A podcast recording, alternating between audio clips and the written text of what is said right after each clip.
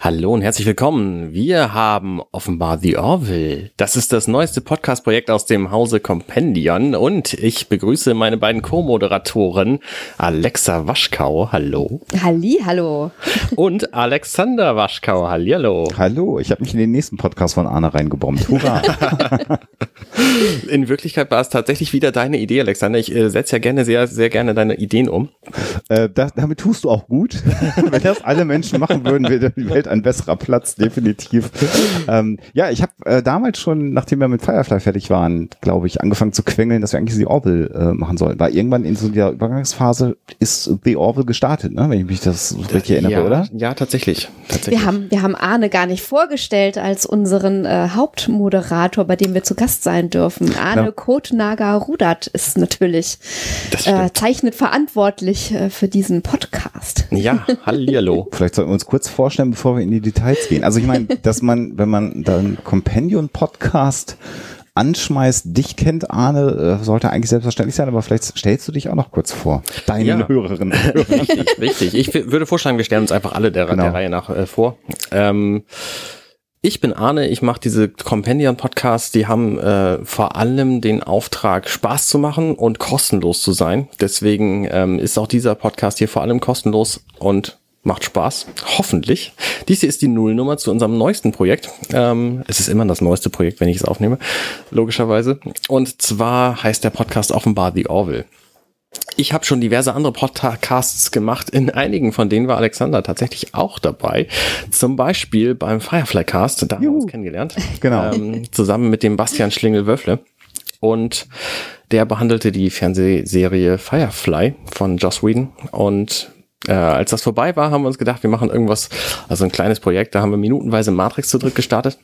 Ganz kleines Projekt. Also ganz kleines Projekt, den Film minutenweise besprochen. Ähm, und ich äh, mache aber auch noch andere Podcasts. Ich habe zum Beispiel acht Jahre lang Dirty Minutes Left gemacht mit Holger Krupp zusammen. Äh, der ist in, inzwischen in Rente gegangen. Also der Podcast, nicht Holger. Und äh, zugunsten eines Alternativprojektes, nämlich hier ist auch nett, ähm, was aber sehr unregelmäßig kommt, weil Holger gerade im Urlaub ist, also in einem freiwilligen Sabbatical. Sabbatical. Sabbatical. Ja, ja richtig. Freiwilliges, internationales. Äh, genau, ein freiwilliges äh, abhandenes Jahr quasi. ähm, außerdem mache ich noch einen, einen äh, Podcast über Star Trek Captain Picard, der heißt gestern, heute, übermorgen. Der ist ähm, der, der, der wird wenig beachtet bislang, aber das kann sich ja alles noch ändern, wenn die Serie nämlich startet. Das ist der eigentliche Plan, ne? dass ihr genau. die Serie besprechen wollt und bis dahin habt ihr jetzt in den letzten Monaten, zum Zeitpunkt, wo wir das hier aufnehmen, gab es die Serie noch nicht und da habt ihr so einige besondere PK-Folgen besprochen. Ne? Genau, richtig. Und unser neuestes Projekt, ähm, Nee, vor diesem natürlich das Neueste, war Werkgetreu James Cameron, ein Podcast, den ich für ein relativ kleines Werk hielt, bis mir klar wurde, wie lange wir über die verschiedenen Filme reden werden. äh, auch mit Bastian Schlingel, Wöffle und Alexander Waschkau. Ähm, spreche ich über alle Filme von James Cameron. Das sind nur sieben an der Zahl. Ähm, hört sich deswegen auch relativ harmlos an, aber wir haben jetzt schon zwei Folgen Terminator aufgenommen und ähm, sind bei Minute neun. Und haben also, irgendwie drei Stunden oder so gesprochen, glaube ich, bisher, ne? oder zweieinhalb. Ja, so. das, das, das wird also auch noch eine Weile dauern. Ansonsten ähm, bin ich Familienvater, ähm, habe Frau, zwei Kinder. Ähm, ich arbeite hauptberuflich in so einer Internetbude und versuche vor allem im Jahr 2020 ein bisschen mehr für meinen Körper zu tun, als ich es bislang gemacht habe. Ähm, ich bin gespannt, wie sich das so entwickelt. Ich versuche auch so ein bisschen in die Fotografie reinzugehen. Ähm, nebenher schreibe ich noch verschiedene ähm, Videospielrezensionen für eine Website namens NMAC. Und das war so meine Kurzzusammenfassung meines äh, meines Internetwesens. Ich bin auf Twitter zu finden als Codenaga. C-O-D-E-N-A-G-A. Und er, du wirst gerade von unserem Kater beschmust hier. Sehr amüsant. Ja, genau, das äh, war's zu mir. Wie ist es bei euch? Ja, ich bin Alexa und ich äh, podcaste. So viel erstmal dazu. ähm, und zwar zum Beispiel äh, mit Alexander äh, Hoaxmaster Waschkau zusammen seit äh, jetzt, wo wir aufnehmen, nunmehr fast zehn Jahren den Hoaxilla Podcast. Vielleicht kann Alexander dazu gleich selber noch ein paar Takte erzählen. Du erklärst das immer so schön, worum es da ja? geht. Ja, achso, okay. Um den Yeti, um Atlantis, um Coca-Cola-Mythen, aber auch um Verschwörungstheorien, äh, um Verschwörungsmythen, viel mehr um Reichsbürger und andere unangenehme Dinge. Also ähm, interessante Themen, manchmal ein bisschen spooky, manchmal auch ein bisschen äh, unheimlich und ähm, wir versuchen das Ganze immer wissenschaftlich kritisch aufzurollen und trotzdem zu vermitteln, dass man diese Themen äh, faszinierend finden kann, auch wenn man äh, nicht an Geister glaubt oder an daran, dass Atlantis tatsächlich existiert oder der Yeti oder wie auch immer. Ähm, ja, das ist Huxilla. Ähm, wem das nicht so sehr gefällt, der kann sich eventuell auch die Black Sweet Stories anhören. Das ist mein Vorlesepodcast, wo ich Common License Literatur vorlese, auch eher so ein bisschen düster. Äh, solche Sachen wie Edgar Allan Poe, ähm, ganz viel. Äh, aber auch Märchen, auch Kunstmärchen, die so ein bisschen gruselig sind. Also äh, ich hoffe, da ist sozusagen für jeden was dabei. Ähm, ich habe mal seinerzeit ähm, Volkskunde studiert. Das ist das Studium der Alltagskultur von der frühen Neuzeit bis in die Moderne. Da gibt es ganz verschiedene Bereiche, die man sich angucken kann. Wie kleiden sich Menschen, wie feiern sie Feste? Ähm, etc. pp. Wie wohnen sie? Ähm, was mich aber am meisten interessiert hat, war äh, die Frage, was erzählen Menschen, was für Geschichten, was steckt dahinter, warum erzählt der Mensch so gerne? Also alles, was mit Sagen, Märchen und Legenden zu tun hat, fand ich immer besonders toll und das hat dann auch so ein bisschen zu Huxilla äh, beigetragen, ähm, finde ich sehr, sehr spannend äh, also die Erzählforschung, ja, das ist so mein Steckenpferd. Ähm, ja, es gibt ein paar Bücher aus dem Hause Waschkau. Äh, das kann man auf unserer Seite, wer das möchte, nachlesen, was das alles so ist und äh, wie man da drankommt. Auf hoxilla.com kann man da mehr erfahren. Ja, das vielleicht erstmal zu meiner Person. Und der Arne hat gesagt, dass er in so einer IT-Firma arbeitet. Ähm, was machst du beruflich? genau. Äh, ich habe mich inzwischen selbstständig gemacht mit diesem äh, ganzen ähm, ja, Audio-Autoren-Mischmasch. Ähm, ich habe Übersetzungen gemacht. Ähm, ich habe Hörbücher eingesprochen für den Springer Wissenschaftsverlag zum Beispiel. Ähm, ein Buch von Holm Gero Hümmler, relativer Quantenquark. Ähm, sogar zusammen mit äh, Holm äh, Hümmler haben wir hier äh, im Studio gesessen und das Hörbuch eingesprochen. Er ist der Autor und hat also selber ein paar Teile äh, eingesprochen. Das war ein sehr, sehr schönes Projekt. Also solche Sachen mache ich beruflich. Mhm.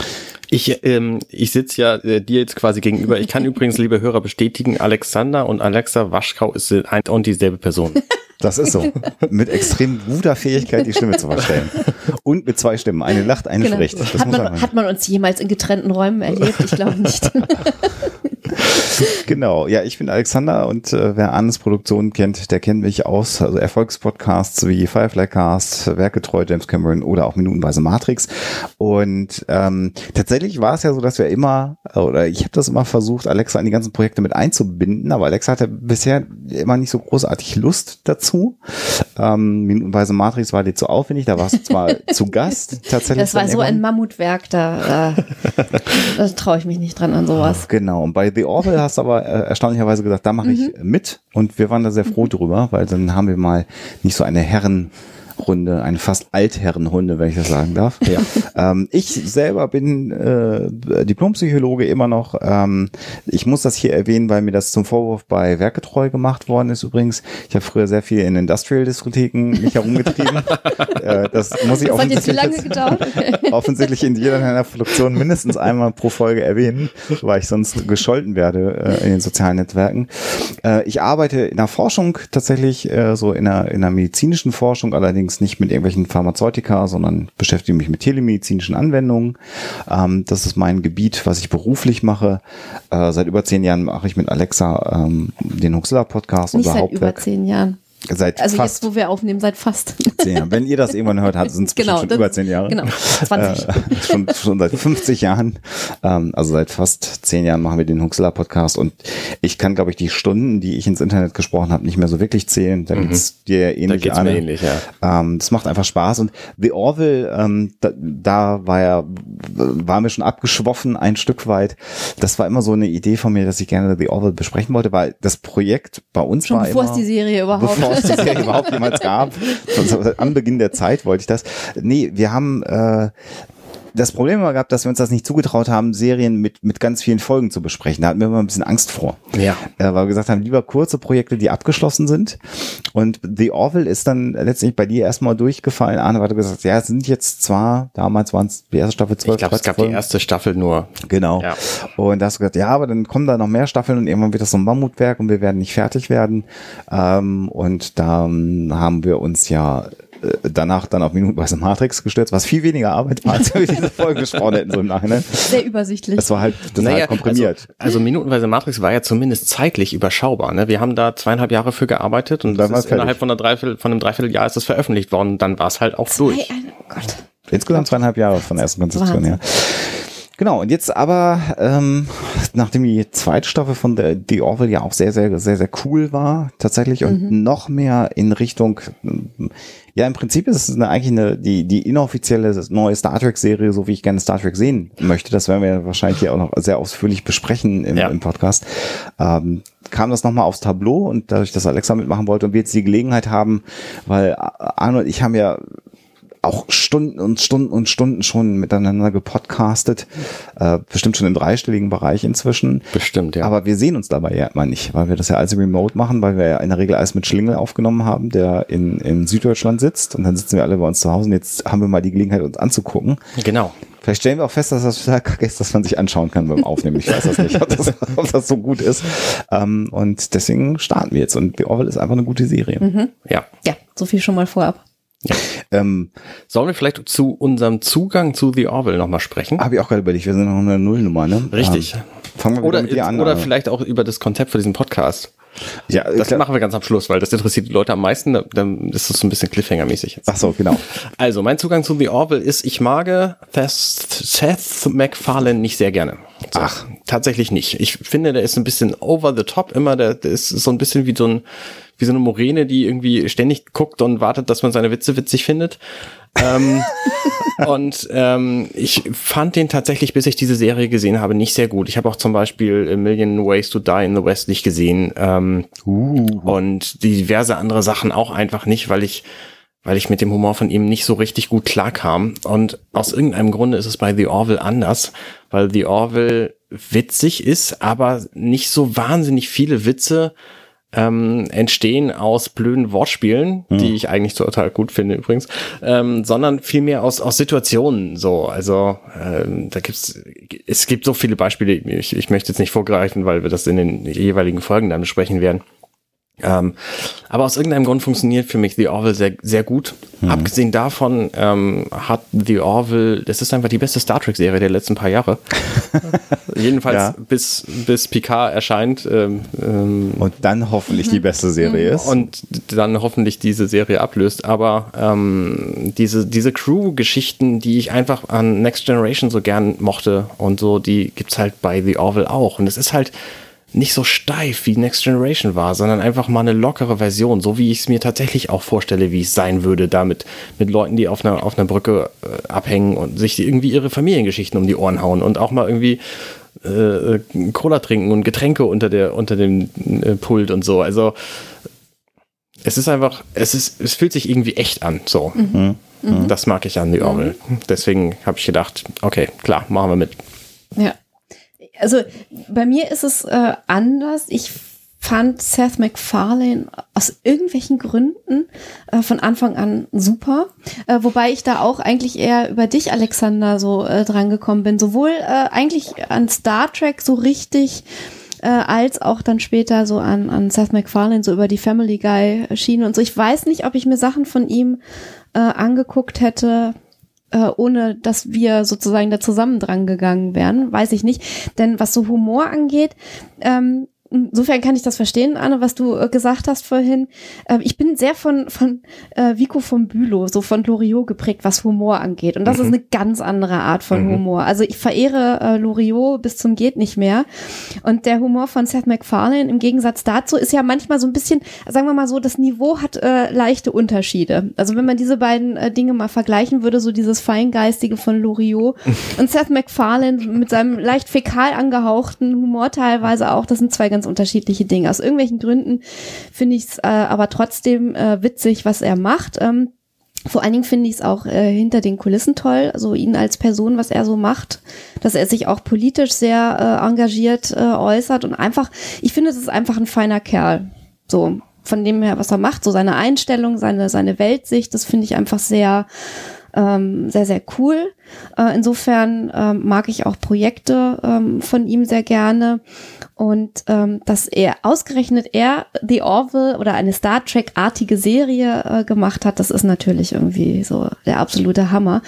Und ähm, ich weiß noch genau, ähm, mehr werde ich jetzt hier äh, in dieser Nullnummer erstmal nicht verraten, aber ich weiß noch genau, als ich die ersten Szenen gesehen habe von The Orville, das war ein bisschen wie nach Hause kommen. Mhm. So dieses Gefühl. Und da war es dann gleich irgendwie klar, dass ich diese Serie toll finde. Das ist so mein Zugang. Das hat sich auch jetzt ähm, in allen Folgen, die ich bisher gesehen habe, und das sind halt irgendwie sehr, sehr viele Folgen, hat sich auch alle, absolut nicht, genau, alle, die erschienen sind, das hat sich auch bisher einfach nicht geändert, so dieses äh, Gefühl irgendwie so, ja, so geht das. Mhm. So ist richtig.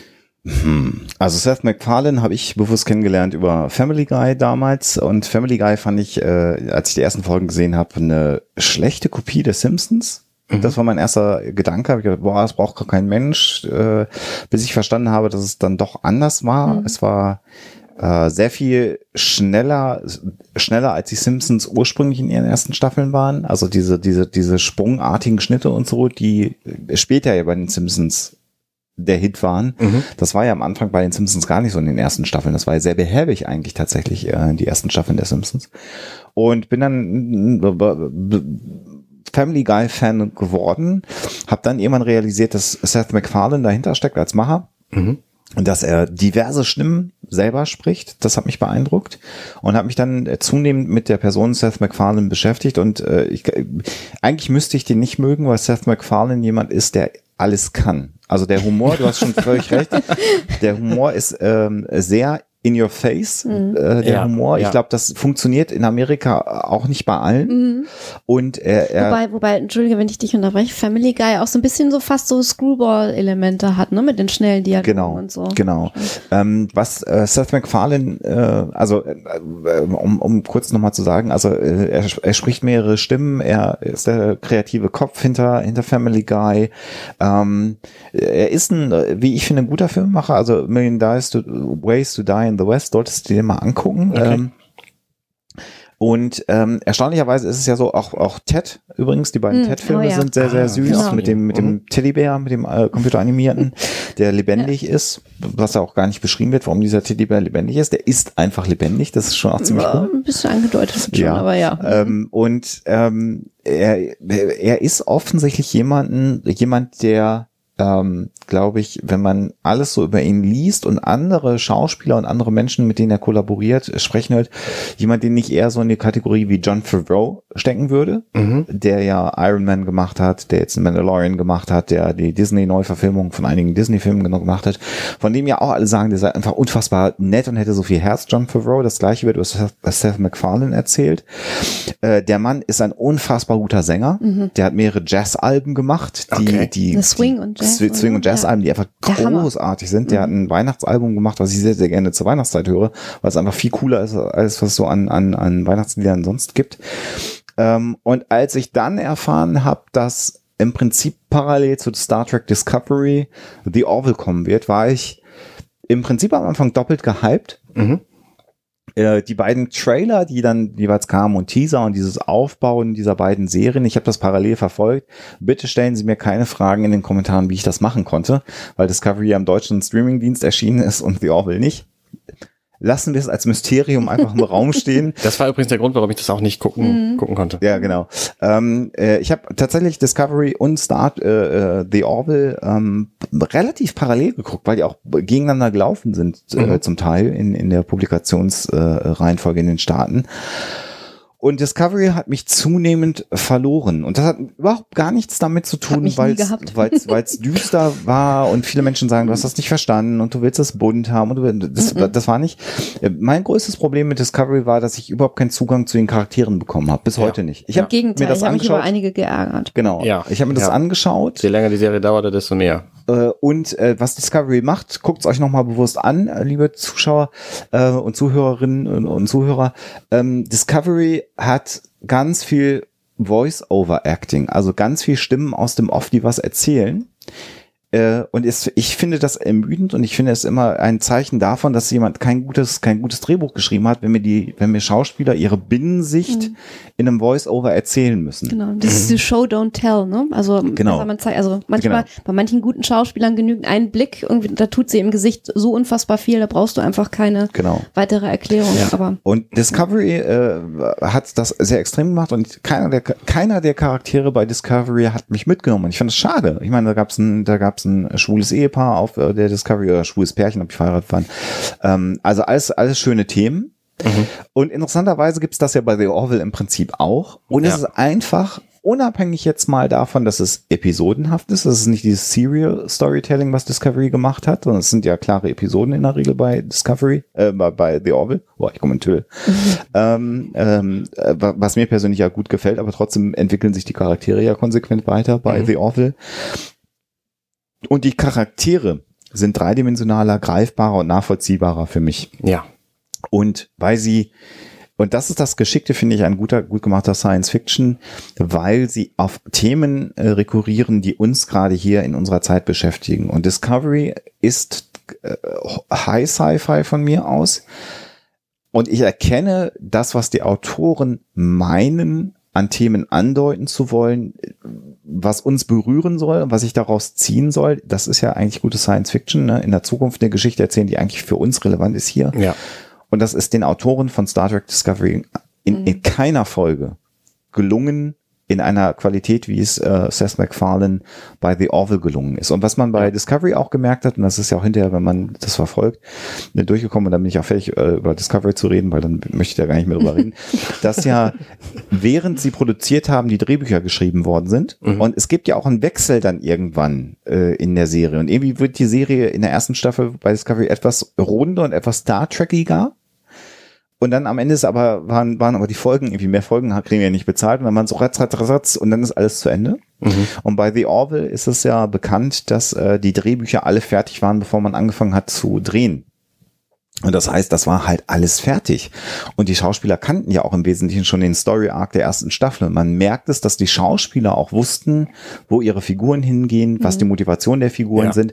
Und deswegen waren sie für mich alle greifbarer und motivierter. Und ich, äh, du hast das gesagt, Alexa, ich, ich klaue dir das mal, da kannst du vielleicht nochmal elaborieren. Äh, Discovery mit einer nicht äh, äh, Kapitäns Hauptfigur, die eine Frau ist. Das war, war ja so der große Wurf. Also es wird mhm. wieder durch eine starke Frau erzählt, die aber nicht in einer, in einer Führungsposition auf dem Schiff ist. Das mhm. war der Twist von Discovery ich finde diese Figur bei weitem nicht so spannend wie alle weiblichen Charaktere, ja. die bei Disco mhm. äh, ja. The, The, Orville auftauchen. Mhm. Und die wirken viel organischer. Die sind nicht instrumentalisiert als starke Frauen, sondern die sind da, die sind dreidimensional, sind starke Frauen. Das hattest du irgendwann nochmal gesagt, ja, Alexa, ne? Ja, also ich finde diese, diese Hauptfigur bei äh, Discovery, das ist hier kein Discovery-Podcast, äh, nochmal so zur Info. Sonst hätte ich den auch nicht gemacht. genau. Ja, finde ich halt auch. Also sagen wir mal so, ich, ich kannte die Schauspielerin irgendwie aus The Walking Dead, fand die da eigentlich so ganz cool als Figur. Ich finde, sie grenzt, also ich finde, sie spielt kaum ein Deut anders in Discovery, als sie bei The Walking Dead irgendwie rübergekommen ist. Also ist mein Eindruck. Das ist jetzt wirklich rein subjektiv. Ihr da draußen, wenn ihr das anders seht und wenn ihr Discovery mögt, ähm, go for it, äh, guckt's euch an, seid Fans, ist alles super. Ähm, mich spricht's halt überhaupt nicht an und was ich den halt wirklich richtig übel nehme, ist dieser, dieser Ulknudel äh, Charakter.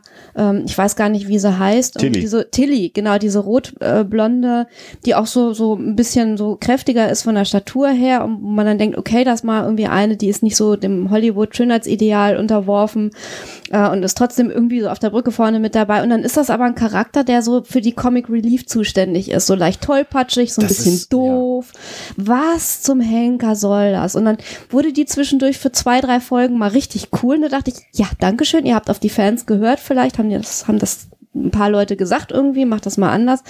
Und dann aber irgendwie war das auf einmal wieder, ja, wie, wie nach dem Fingerschnipsen, genau, vorbei. Und dann war alles wieder beim Alten und sie war wieder die Ulknudel. Die lustige und Dicke. Die das lustige total, Dicke. Das ist total schade, weil Tilly nämlich eigentlich die spannendste Figur ist, ja. weil die nämlich eine richtig steile Karriere vor sich hat. Genau. Und das haben sie einfach ja. in den zwei Staffeln, die es Discovery es gibt, ja. viel zu schnell ausgeschlachtet mit Kelly, diese, diese kurze Paralleluniversumsgeschichte genau, da. Genau. Ja. Das war alles dann gehetzt. bedauerlich. Es ist echt bedauerlich. Und dann, ich, also an die Weil's zweite Staffel erinnere ich mich kaum noch, außer dass äh, äh Sonica Martin Green oder wie sie heißt, ähm, einfach die ganze Zeit geheult hat und irgendwie panisch geguckt hat. Und Stimmen, gegenüber der ersten Staffel nicht viel Neues. und gut. Stimmen aus dem Off. Genau. Die bedeutungsschwanger ja. mir ja. irgendwas erzählen. Ja. ja. Das habe ich echt genervt. Nee, das sind keine guten Skripte. Sorry, aber meiner Meinung nach ähm, können die Autoren halt einfach keine vernünftigen Skripte abliefern. Und was man sagen kann bei The Orville, wir werden jetzt gleich dann demnächst mit der, mit der ersten Episode anfangen. Und von The Orville? Von The Orville, genau, danke, dass du es nochmal sagst. Habe ich Discovery gesagt? Nein. gut, aber gut, dass du es nochmal einfügst. Ähm, äh, In-Your-Face-Humor von Seth MacFarlane äh, deutlich spürbar in den ersten Episoden, ja. finde ich. Mhm. Ähm, das war auch eine Sache, wo ich ein bisschen zwischendrin gedacht habe, ah, naja, hm, ob, ob das, das, so, trägt, so lange trägt, ja. Ob das so ja, trägt. Und das Interessante dabei ist ja, dass dieser Humor konsequent in den Hintergrund tritt. Und ja. spätestens ab der zweiten Staffel ist es eine vollkommen ernstzunehmende Sci-Fi-Serie mhm. mit noch ernsteren Themen, als sie die ja schon mhm. in der mhm. ersten Staffel dann äh, hatten. Und meine These dazu ist, ich habe nichts im Netz dazu gefunden. Es gibt ein paar YouTuber, die darüber gesprochen haben. Es gibt ein paar Blogs, die ja auch zugeschrieben haben. Ist aber, wenn die Serie nicht mit diesem satirischen In-Your-Face-Humor äh, äh, erschienen wäre, ich glaube, dass dann äh, die Rechteinhaber von Star Trek interveniert hätten ah, und gesagt hätten, das ist mhm, eine so mhm. eklatante Kopie unseres Franchises. Mhm das darf nicht auf Sendung mhm. gehen. Ja. Und was aber immer geht in Amerika, was äh, Satire. in Deutschland ja auch äh, jetzt gerade wieder heiß diskutiert wird, ohne ja. dass wir es zeitlich einordnen wollen, aber Satire ist ja immer im Thema, was was diskutiert wird. Satire ich habe gerade mein juristisches Wissen, was ich äh, in The Good Wife erworben habe, genau. The Good Wife Akademie äh, zusammen, aber das äh, Satire darf man machen mhm. und der Trick ist, glaube ich, dann, wenn du einfach etwas als Satire deklarierst, dann trauen die sich erstmal nicht dagegen zu klagen und dann waren fünf, sechs, sieben, acht Folgen erschienen, das Ding war etabliert, das Ding war erfolgreich und dann wird es irgendwann peinlich, dagegen juristisch ja, vorzugehen. Genau. Und ich glaube, das ist weil ich auch glaube, dass Seth MacFarlane Hollywood sehr, sehr gut versteht und, und mhm. weiß, wie das läuft, das Business, weil er einfach in so vielen Dingen seine Finger hat und so viele Menschen sind mit dem befreundet. Und er hat ja offensichtlich bei einer seiner Oscar-Reden, ich sag das nochmal, mal die Oscar-Verleihung äh, moderiert mhm. und hat da ja schon den, den äh, Harvey Weinstein Frauenskandal auch thematisiert. Mhm. Jahre bevor das hochgekocht ist, hat er Anmerkungen gemacht, die zweischneidig waren und wo mhm. man sich heute sicher ist, der wusste davon. Mhm. Und das war sein Weg, nicht die Klappe zu halten, sondern irgendwie zumindest in, in dem engen Maßstab, den du in Hollywood hast, ähm, das äh, zu äußern. Äh, insofern weiß er, glaube ich, wie das Business geht. Und ich glaube, das war der Trick, äh, dass Paramount oder ich weiß gar nicht, wem, wem jetzt die Rechte von Star Trek inzwischen gehören, das hat ja ein paar Mal gewechselt, äh, auf alle Fälle äh, nicht juristisch gegen The Orville vorgehen. Und das ist, glaube ich, auch der Grund, warum wir in The Orville das Beamen nicht haben. Hm auch, glaube ich, eine ganz bewusste Entscheidung, um es ja. an einer Stelle ganz klar zu differenzieren, weil ansonsten sind wir uns völlig einig, glaube ich, hier alle, dass es eine Next Generation mhm. 1 zu 1 Kopie fast ist. Ja. Ich glaube, das kann man an ja. vielen Stellen, glaube ich, so sagen. Das ist auch jedem, glaube ich, bewusst. Ja, genau. Mhm.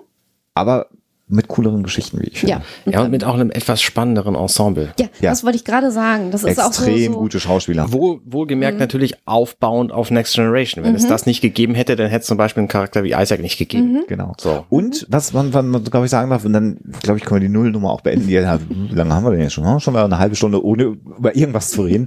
ähm, äh, was man, glaube ich, merkt, ist, also Seth MacFarlane hat ja auch einen Großteil der Drehbücher zumindest auch mitgeschrieben. Übrigens hat John Farrow äh, ja die erste Pilotfolge auch mitkonzipiert und Regie geführt ah, in der ersten ah. Folge. Ja. Schließt sich ein Kreis. Schließt ja. sich nämlich auch wieder ein Kreis. Ähm, die große Liebe von Seth MacFarlane zu Star Trek kommt, glaube ich, an jeder Pore und insbesondere an Star ja, Trek Next ja. Generation kommt, glaube ich, an jeder Pore in dieser Serie äh, durch. Das werden wir auch, glaube ich, auch thematisieren. Ja. Und es gibt ja auch einige Menschen, die bei Star Trek Next Generation mitgearbeitet haben, die dann inzwischen ja auch bei The Orville mitarbeiten. Ja, insofern. Ja. Und ich, ich finde auch, äh, dass Seth MacFarlane ein, ein wesentlich besseres Gespür für das Genre Sci-Fi hat als die Macher von Discovery, ja. meiner Meinung nach. Mhm. Ähm, und auch ähm, ähm, die Macher von The Expense, um mal eine andere Sci-Fi-Serie zu nennen, haben das auch. Also die haben auch wesentlich äh, bessere äh, ja, ah, so. ein bess ja, okay. besseres Händchen für, für Sci-Fi als die Leute von äh, Discovery, ähm, äh, was optisch super ist, aber halt äh, inhaltlich irgendwie meiner Meinung nach Murks. The Expense also ist ja auch deutlich einfacher, weil es natürlich eine Romanvorlage ja, ist, die seit vielen Jahren existiert. Ja klar, aber auch das kannst du verkacken. Das kannst du ne? verkacken, also, ja. Das ja. liegt ja auch im Bereich des Möglichen, haben ja, sie aber nicht. Haben sie nicht. Übrigens, das auch, ne, also wenn ich eine düstere Sci-Fi-Serie haben will, dann, dann lieber The Expense als Discovery. Discovery. Das ist konsequenter düster, ja, finde ich auch. Lieber The Expense als The Orville. Was Düsternis angeht. Ja, was Düsternis Ja, das ist definitiv. Die Orwell ist natürlich. Aber es gibt ja auch harte Folgen. Also thematisch durchaus Folgen, wo man mal schlucken wird. Ja. Mhm. Glaube ich auch. Das werden wir besprechen. Ich habe noch eine, ähm, wir planen das, wenn ich mich nicht irre, monatlich eine Folge zu bringen. Das wäre so die Idee, glaube ich, ja. Mhm. Vielleicht ändern wir den Zyklus, aber das ähm, ist jedenfalls so erstmal der, der Plan. Plan. Und zwar eine Folge zu jeder Folge der Serie. Das Klassische Rewatch-Geschichte, genau. Ähm, ich habe abschließend noch eine Frage für euch. Wisst ihr, wann ich und wo ich meine erste Folge The Orville gesehen habe. Bei uns, ja. als wir uns einen genommen haben Vor in der Küche. Ziemlich genau einem Jahr. Oh Mann. Richtig. Da haben wir uns mal getroffen, haben uns in der Küche einen genommen und haben dann eben auf dem Laptop, glaube ich, die Folge geguckt. Richtig, ja? richtig. Ich erinnere mich da noch dran. Erstaunlich, dass ich mich ja. daran noch erinnern kann. Also, ihr seid schuld. Da haben wir, glaube ich, da haben wir auch glaub, ein bisschen hartes Zeug gesoffen an dem Abend. Kann das ja, sein? es war Eierlikör. Eierlikör, aber selbstgemachter, ne? Nee, war auch nicht selbstgemacht. War nicht selbstgemacht? Ah, aber das, das waren wir nie. Anna hatte Eierlikör dabei, ich erinnere mich. Wir haben eine Flasche, ja, ja, ein halber Liter war das. Oh, yeah, Gelöffelt, weil das Zeug so zähflüssig war. Aus irgendwelchen Gründen. Der ja, war, ja das, das könnten wir mal wieder machen, Eierlikör. Drin. Ja. Also wenn ihr uns Eierlikör schickt, werden wir sehr lustige Folgen aufnehmen. Ich habe noch einen zu Hause.